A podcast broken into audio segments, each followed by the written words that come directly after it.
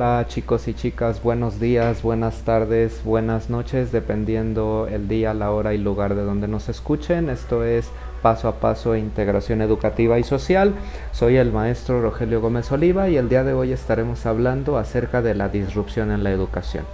Estaremos hablando también un poco acerca de lo que es el aprendizaje ubicuo y el aprendizaje móvil y cuáles serían las tendencias para estos tipos de aprendizaje. ¿sí? Bueno, para ir entrando en materia, primero que nada es importante definir qué es esto del aprendizaje móvil o el aprendizaje ubicuo, ¿no? Y finalmente, pues eh, se puede describir como una nueva forma en la que el estudiante se enfrenta ante sus actividades de aprendizaje, ¿no?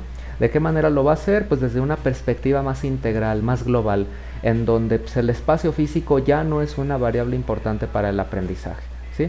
Este tipo de, de aprendizaje parte del lema Anyone, Anywhere, Anytime, es decir, Cualquiera puede aprender en cualquier lugar y en cualquier momento, tanto en espacios que son formales, como la escuela, como la biblioteca, como en espacios no formales, ¿no? Mientras estamos en el café, mientras vamos caminando por la calle, mientras vamos en el transporte público, mientras estamos en casa, mientras estamos haciendo uso de redes sociales, eh, durante nuestro tiempo de uso de videojuegos, medios de comunicación, eh, nuestro lugar de trabajo, en fin todos estos escenarios se convierten en potenciales eh, aulas para fomentar este aprendizaje. De acuerdo con el profesor Nicolás Burbules, eh, este define el aprendizaje ubicuo como hacer que el aprendizaje sea una experiencia más distribuida, tanto en el tiempo como en el espacio. Es decir, eh, desde un concepto más tradicionalista de la educación, eh, regularmente aprendemos en algún momento, en algún turno escolar. ¿no? Yo soy del turno matutino y por ende durante la mañana asisto a una aula para escuchar las explicaciones del maestro, revisar mis notas, eh, hacer algún resumen, algún mapa conceptual y en ese momento aprendo.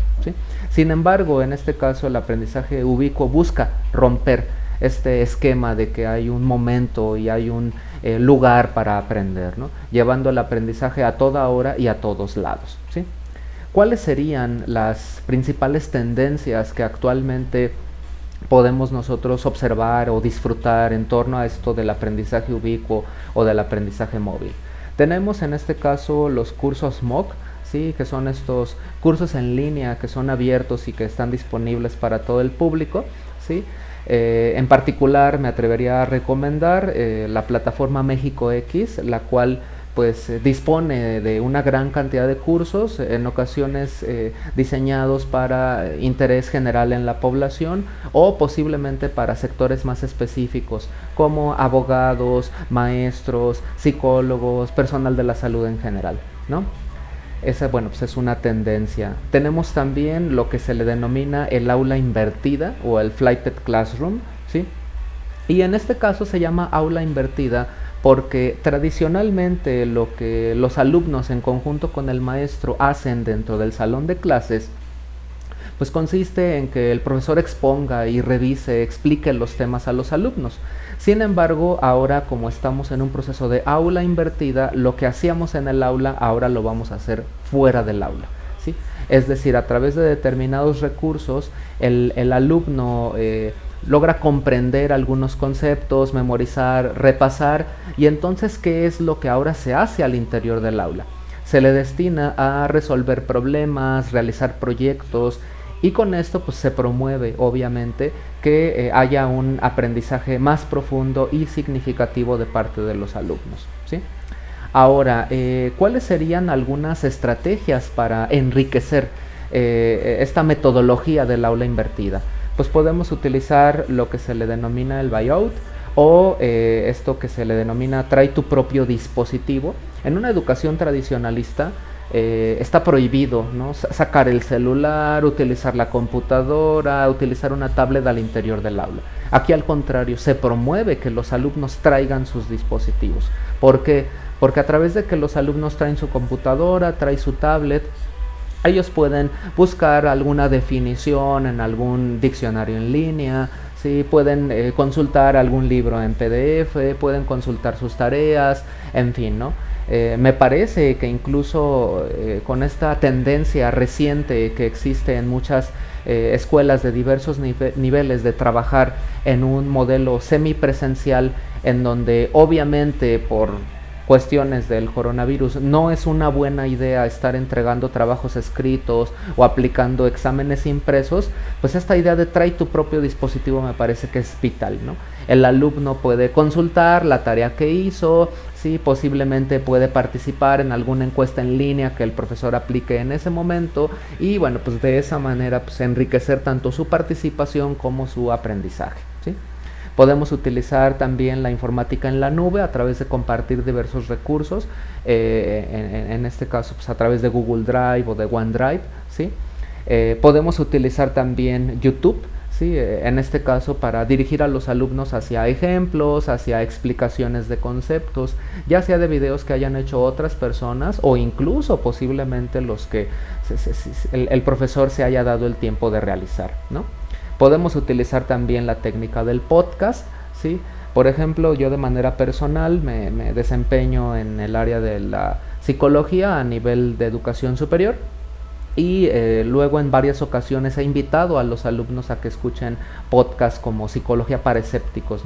Eh, capítulos en específico sobre la TAC que es la terapia de aceptación y compromiso, y bueno, a través luego de, estos recursos adicionales, pues los alumnos pueden incrementar sus conocimientos en torno a este enfoque psicoterapéutico de tercera generación. ¿sí? Podemos utilizar también la realidad aumentada y la realidad virtual, ¿sí? ¿Para qué? Para que exista una experiencia simulada que de otra manera en un contexto real pues, sería difícil tener, ¿sí? Y pues también tenemos la gamificación. En este caso, pues eh, tenemos ya gran porcentaje de alumnos que eh, reciben de manera muy adecuada y entusiasta la utilización de los videojuegos para potenciar sus habilidades de aprendizaje.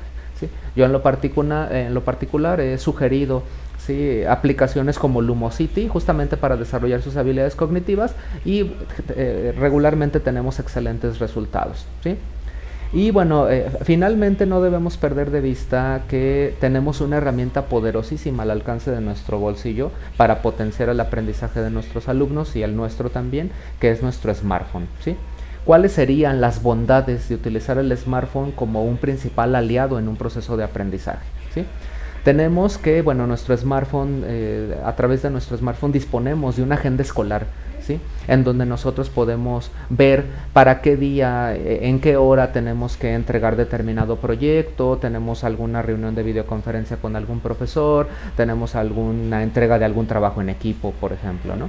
Tenemos también el acceso a nuestros apuntes, ejercicios y material escolar, como ya lo había comentado en un punto anterior. Puede servir también como un pizarrón virtual para que el alumno vaya anotando sus ideas, sus pendientes a través de alguna aplicación como notas. ¿sí?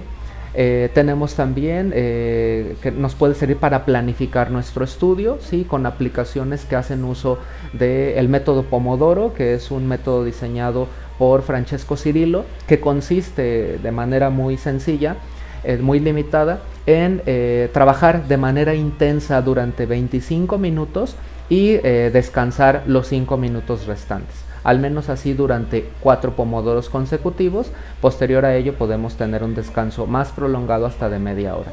¿Qué es lo que va a hacer esta aplicación? Esta aplicación eh, del método Pomodoro pues lo que hará es inhabilitar las notificaciones de redes sociales como Facebook, como Instagram, como WhatsApp, que lo único que van a hacer es distraernos de nuestro objetivo de estudio.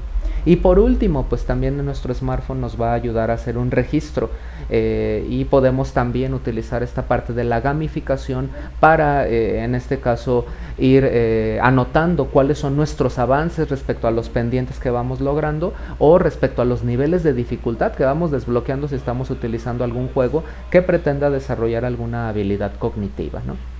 Y pues bueno, pues estas serían eh, las principales tendencias eh, en torno al aprendizaje ubicuo, al aprendizaje móvil, ¿sí? las bondades en este caso del uso del smartphone para el estudio y pues en términos generales el concepto de disrupción en la educación que implica pues romper con todos estos paradigmas eh, que pues hasta ahora han dictado nuestra manera de aprender. Y pues bueno, pues con esto me despido, les reitero, soy el maestro Rogelio Gómez Oliva, integración educativa y social, paso a paso. Los espero en nuestro próximo capítulo.